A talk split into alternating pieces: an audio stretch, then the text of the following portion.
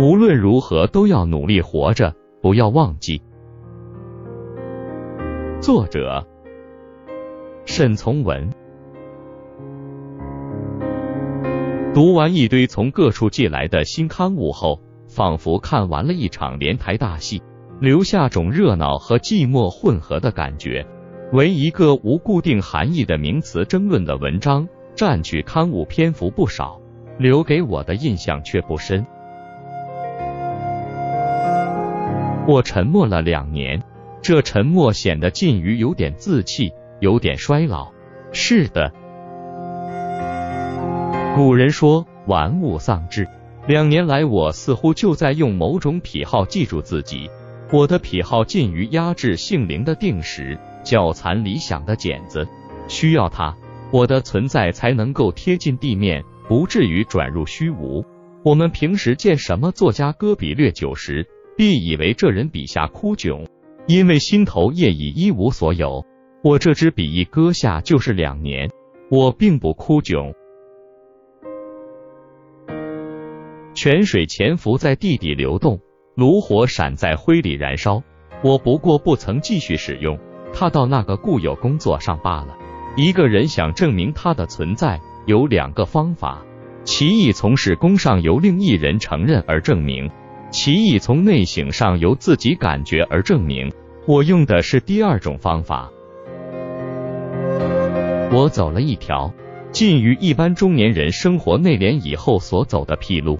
寂寞一点，冷落一点，然而同别人一样是生存，或者这种生存从别人看来叫做落后，那无关系。两千年前的庄周，仿佛比当时多少人都落后一点。那些善于辩论的测试，长于杀人的将帅，人早死尽了。到如今，你和我读秋水马蹄时，仿佛面前还站有那个落后的衣着必旧、神气落拓。面貌平常的中年人，看着我，你依然是我的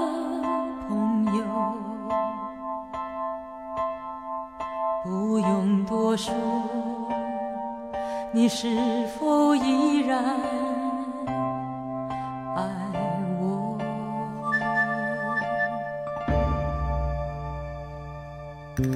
靠近我，说你舍不得离开我，别再沉默，你怎么忍心？我不写作，却在思索写作对于我们生命的意义，以及对于这个社会明天可能产生的意义。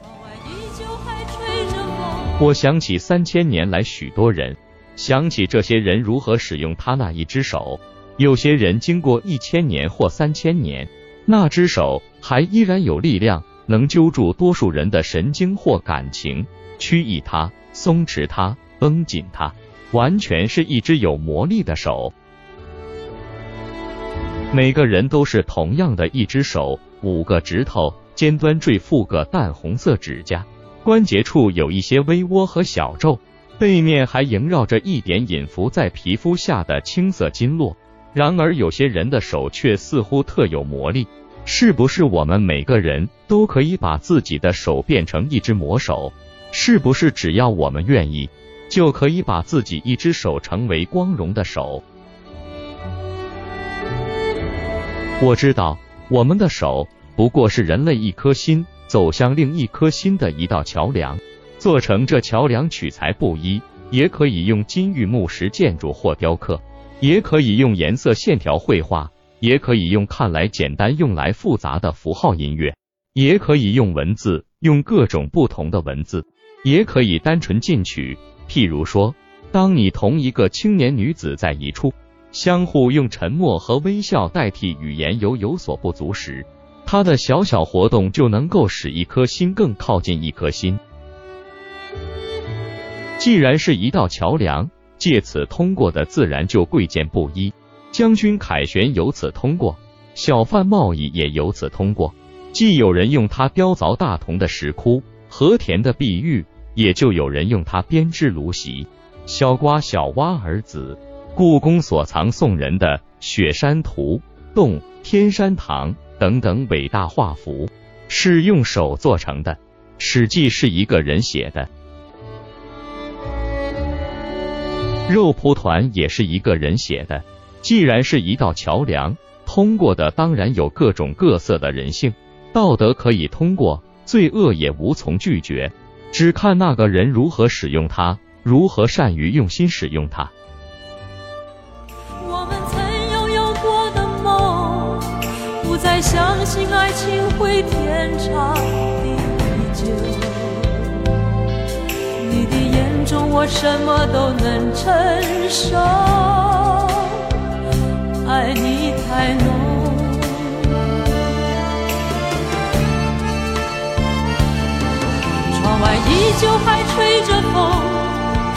我们曾拥有过的梦，不再相信爱情会天长地久，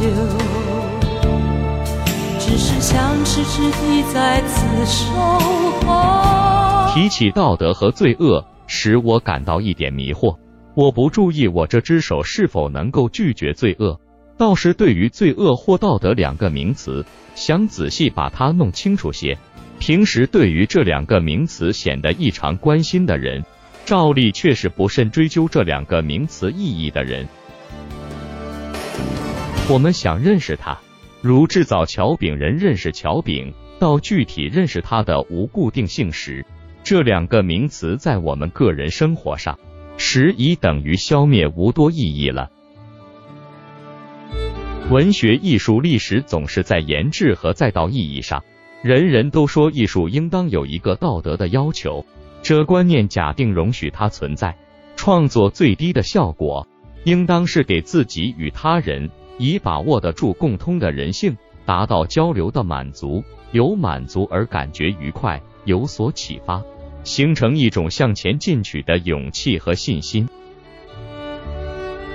这效果的获得可以说是道德的，但对照时下风气。造一点点小谣言，周章为患，通常认为不道德。然而，倘若他也能给某种人以满足，也见或被一些人当作战略运用，看来又好像是道德的了。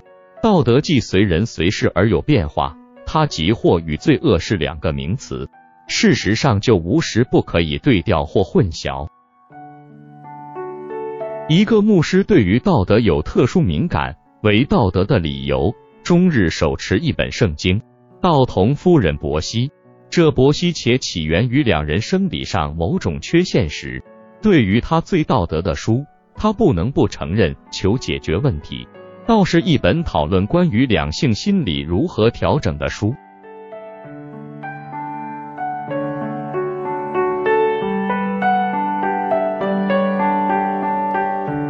一个律师对于道德有他一定的提法。当家中孩子被沸水烫伤时，对于他最道德的书，倒是一本新旧合刊的单方大全。若说道德临于人类向上的需要，有人需要一本圣经，有人需要一本太上感应篇，但我的一个密友却需要我写一封甜蜜蜜、充满了温情与一点轻微忧郁的来信，因为他等待着这个信。我知道，如说多数需要是道德的。事实上，多数需要的却照例是一个作家所不可能照需要而给予的。大多数伟大作品是因为它存在，成为多数需要，并不是因为多数需要它因之产生。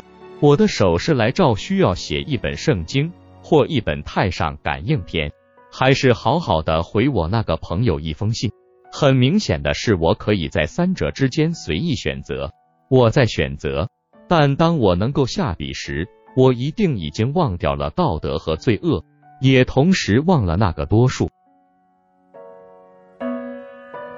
我始终不了解一个作者把作品与为多数连缀起来，努力使作品庸俗、雷同、无个性、无特性，却又希望它长久存在，以为它因此就能够长久存在。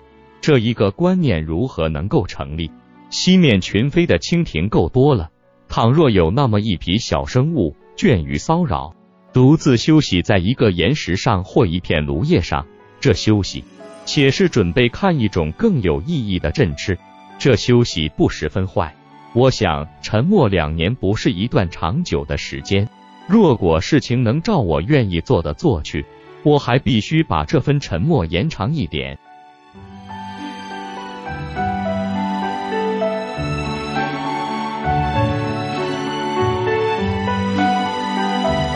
这也许近于逃遁，一种对于多数骚扰的逃遁。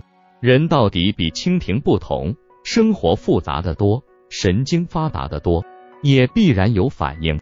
被刺激过后的反应，也必然有直觉，基于动物求生的直觉。但自然即使人脑子进化的特别大，好像就是凡事多想一想，许可人向深处走，向远处走，向高处走。思索是人的权利，也是人其所能生存、能进步的工具。什么人自愿抛弃这种权利，那是个人的自由。正如一个酒徒用剧烈酒精燃烧自己的血液，是酒徒的自由。可是，如果他放下了那个生存进步的工具，以为用另外一种简单方式可以生存，尤其是一个作者，一个企图用手作为桥梁。通过一种理想，希望作品存在与肉体脱离而还能独立存在若干年，与事实似乎不合。自杀不是求生的方式，邪俗其实也不尽是求生的方式。作品能存在，仰赖读者，然对读者在乎启发，不在乎媚悦。通俗作品能够在读者间存在的事实正多，然通俗与庸俗却又稍稍不同。无思索的一唱百和，内容与外形的一致模仿，不可避免必陷于庸俗。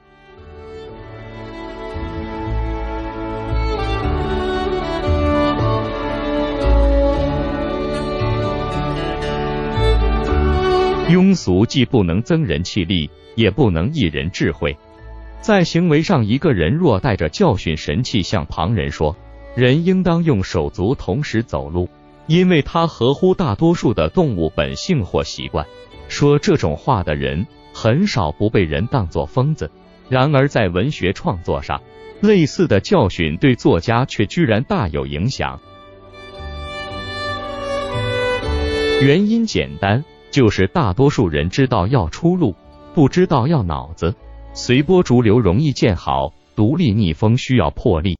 我觉得我应当努力来写一本圣经。这经典的完成，不再增加多数人对于天国的迷信，却在说明人力的可信，使一些有志从事写作者对于作品之生长多有一分知识。希望个人作品成为推进历史的工具，这工具必须如何造作，方能结实牢靠，像一个理想的工具。我预备那么写下去。第一件事，每个作家先得有一个能客观看世界的脑子。可是当我想起是不是这世界，每个人都自愿有一个凡事能独立思考的脑子，都觉得必须有个这样脑子进行写作，才不必依靠任何权势而依旧能存在时，我依然把笔搁下了。人间广泛，万卉难齐，巨入是水做成的。江河也是水做成的，橘柚宜于南国，枣梨生长北方。万物各是其性，各有其宜。应沉默处得沉默，古人名为顺天体道。雄鹰只偶尔一鸣，麻雀却长日叽喳，效果不同，容易明白。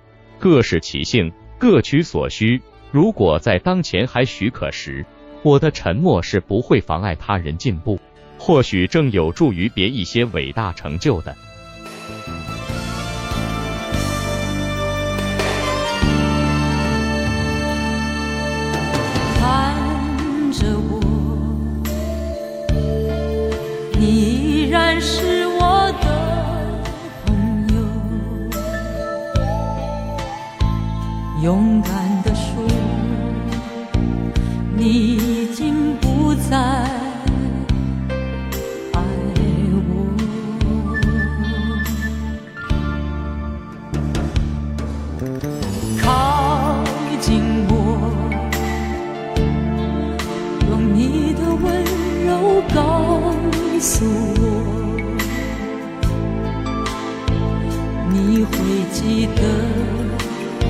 本期就分享到这，欢迎在下方留言，祝您开心。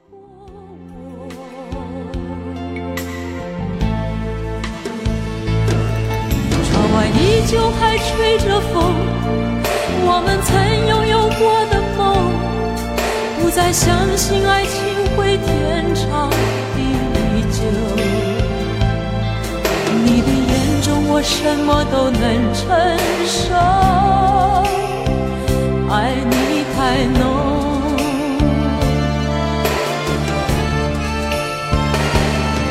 窗外依旧还吹着风。我们曾拥有过的梦，不再相信爱情会天长地久，只是想痴痴地再次守候，